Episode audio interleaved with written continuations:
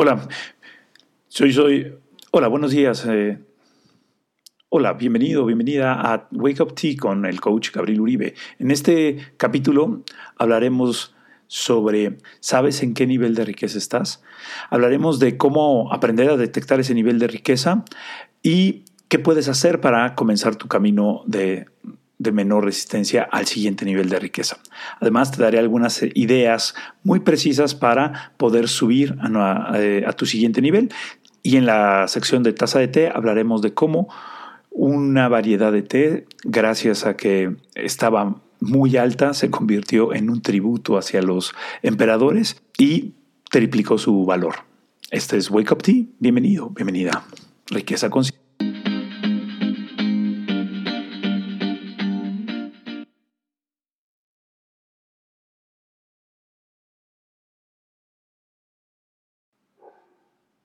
¿Qué es tu nivel de creación de riqueza?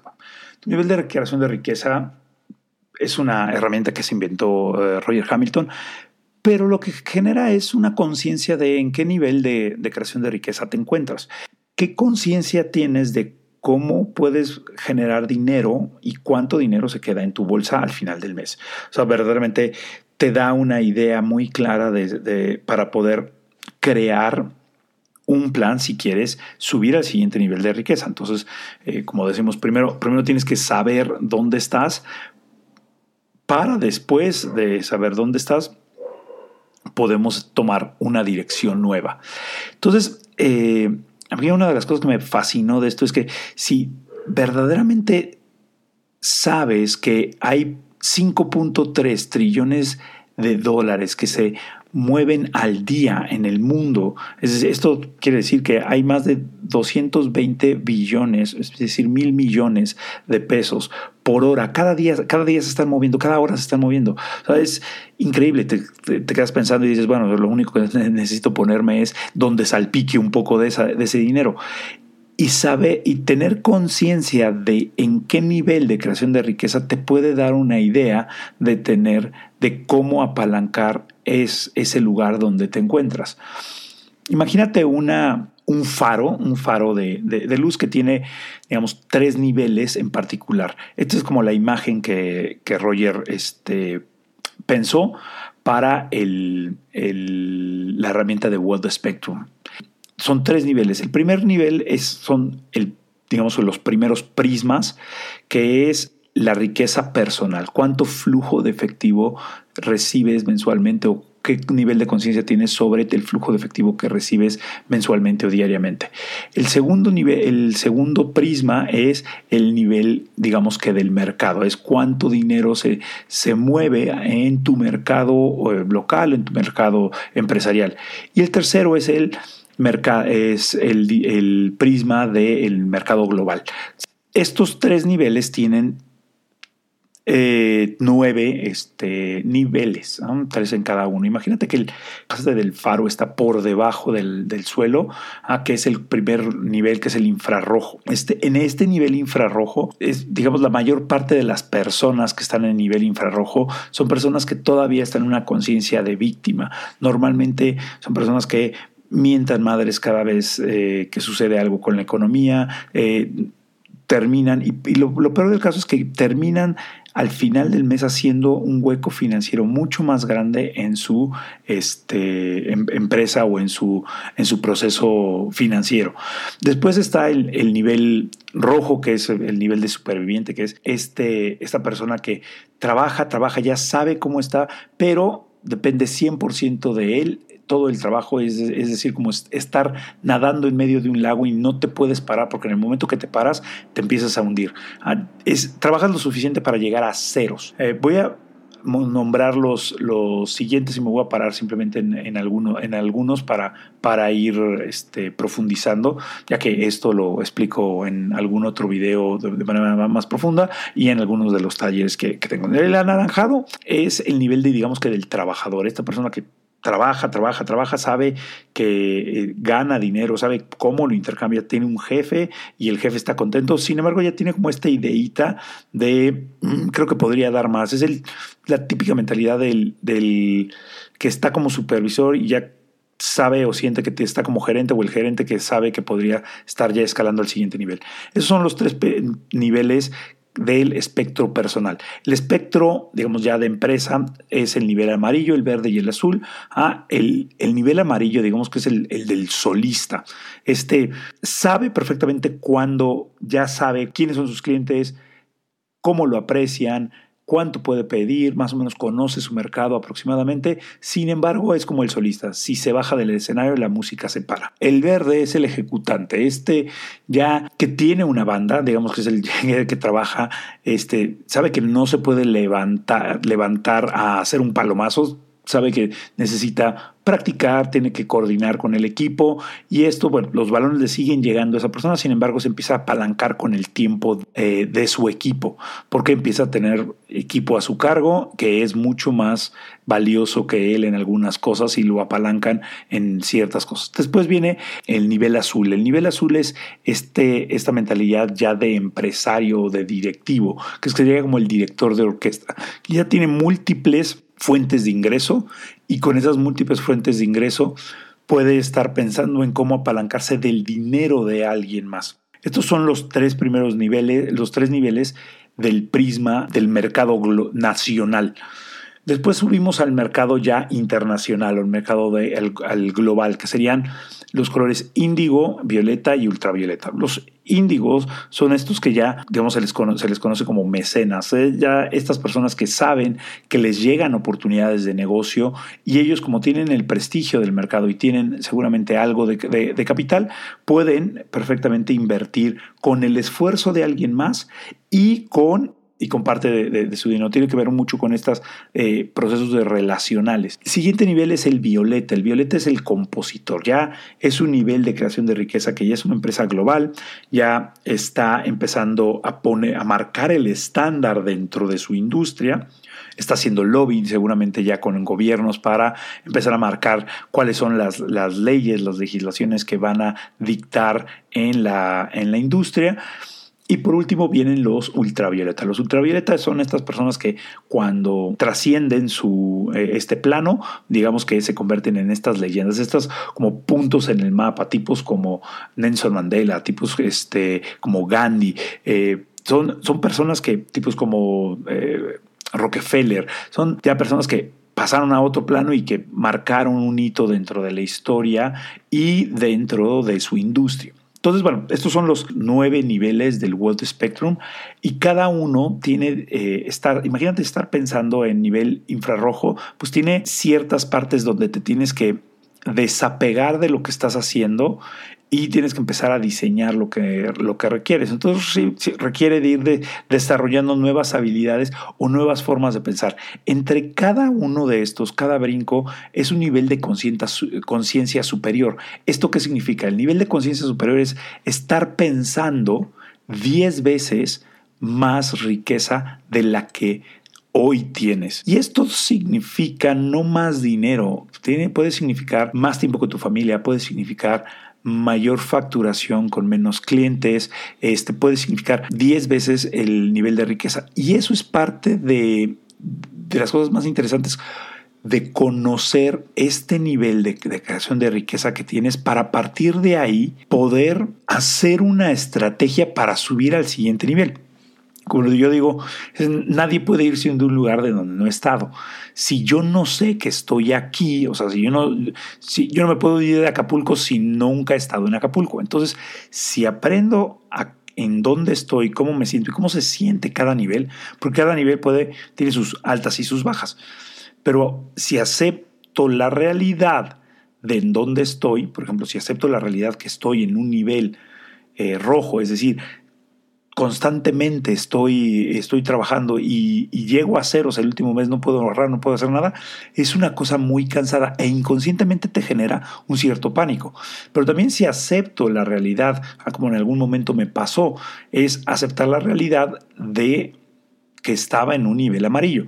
Un nivel amarillo es, estás facturando bien, te está, te está yendo bien, te sientes cómodo, cómoda en tu industria, seguramente ya sabes que si haces ABC resulta D y eso significa ciertos ingresos.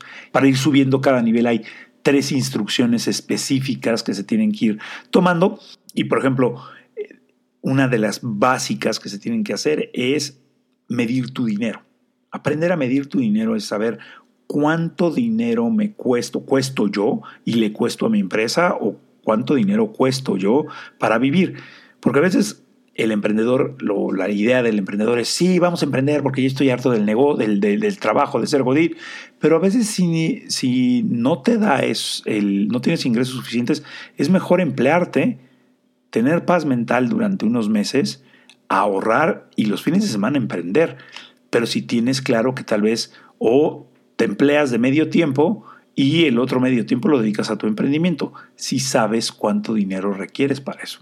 En el INEGI estuvimos revisando, por ejemplo, que hay 4.2 millones de unidades económicas en México, es decir, el 99% de las, de las empresas eh, se consideran pymes y mipymes. Entonces, y esto genera el 42% del, Producto Interno Bruto y el 78% de los empleos en el país. Son datos espectaculares. En la cantidad de pymes que existen en México, pero además los retos más importantes es la velocidad de crecimiento y la escalabilidad. Lo que he visto con clientes es que de repente no tienen muy claro cómo quieren llegar a el siguiente nivel. No lo tienen claro, el dueño de la empresa no sabe tal vez eh, cuál es su presupuesto mensual eh, personal simplemente o cuál es este, el presupuesto de la empresa. Entonces eso pues, y, inhibe el, el, proceso de crecimiento y tal vez pueden estar facturando varios millones de pesos al año, pero no lo tienen, eh, no lo tienen de esa forma como consciente. Después, otro, un tip que te, que te puedo pasar para, para empezar a, subir de niveles es aprender a subir tus estándares. ¿Cuáles son tus estándares? Y es una de las cosas más divertidas que se puede poner. Un estándar es algo en lo que te paras, algo something you stand on, algo que en lo que te paras. No es un objetivo alto en el cual te esfuerzas para llegar a él, sino es un un nuevo nivel en el cual te quedas tú. Y subir tus estándares es revisar tal vez cuáles son el número de clientes que tienes, cuánto es el pago mínimo que, te deben hacer tus clientes, empezar a, a dejar de atender ciertos clientes porque tienen un estándar más bajo o nos pasó alguna vez con una, con una clienta que por la industria en la que estaba decía que no podía pedir anticipo o más bien por las costumbres que ella tenía, por sus estándares anteriores, ella no pedía anticipos. En algún momento este, tuvo una, un problema de liquidez grande para poder atender un pedido muy grande y su nuevo estándar bajo esa negociación fue pedir un anticipo. A partir de ese momento ya no volvió a tener este, ningún problema con pedir anticipos. Entonces su nuevo estándar era, pues necesito un anticipo de X porcentaje para poder empezar el proyecto. Y eso fue su nuevo estándar. Cuando llegamos a la parte de monetización del momento, es otra acción que se hace creciendo de anaranjado a amarillo, empiezas a decir, bueno, ¿qué es monetizar el momento? Monetizar el momento, recuerda que le estaba describiendo hace ratito, el amarillo es esta persona que siente muy bien, muy, muchos profesionistas independientes, coaches, abogados, dentistas, este, consultores, están en amarillo, saben que hace, que pueden hacer dinero, están conscientes de cuál es su modelo de negocio, a quién atienden, sin embargo no son predecibles en el futuro. Entonces, muchas veces, y siempre eso genera una ansiedad horrible, y lo digo porque a mí me pasaba, es no saber cuánto vas a facturar el siguiente mes. Entonces, eh, empezar a monetizar tu, tu momento es parar un poco y empezar a, predecir, a hacer un esfuerzo consciente, decir, bueno, los siguientes tres meses voy a empezar a, ofrecer este, a través de un promotion plan, este proyecto o este tipo de proyectos o este tipo de servicios pa, y considero que voy a vender X cantidad de ellos. Entonces, ese hecho consciente de hacerlo te permite poder planear de manera futura. También te permite ser consciente de que puedes decidir quedarte ahí o también porque la otra es para llegar a esos niveles tendría que cambiar parte de mi modelo de negocio, porque tal vez, y eso me pasó en algún momento cuando estaba en esta reflexión, me di cuenta que de llegar de 600 clientes en un año, llegar a 6.000 clientes en un año, definitivamente no había horas suficientes en mi año, entonces tenía que repensar el modelo de negocio. Y eso es por lo cual de repente muchas empresas y muchos empresarios se detienen porque no han pensado o les da miedo repensar su modelo de negocio. Pero eso es porque tal vez sus raíces no están suficientemente claras. Entonces, bueno, esta es parte de, de, lo que de una manera muy rápida el, el, wealth spectrum, saber en qué nivel de, de, riqueza estás y tú en qué nivel de riqueza estás. Entonces ahorita con lo que mencioné, más o menos en qué nivel de riqueza tú sientes que estás y cuál sería tu siguiente nivel de riqueza. Para ti, ¿qué, qué significaría ese siguiente nivel de riqueza? Yo soy el coach Gabriel Uribe, esto es Wake Up Tea. Muchas gracias por acompañarnos. Espérate a la siguiente sección que es nuestra taza de té. Gracias.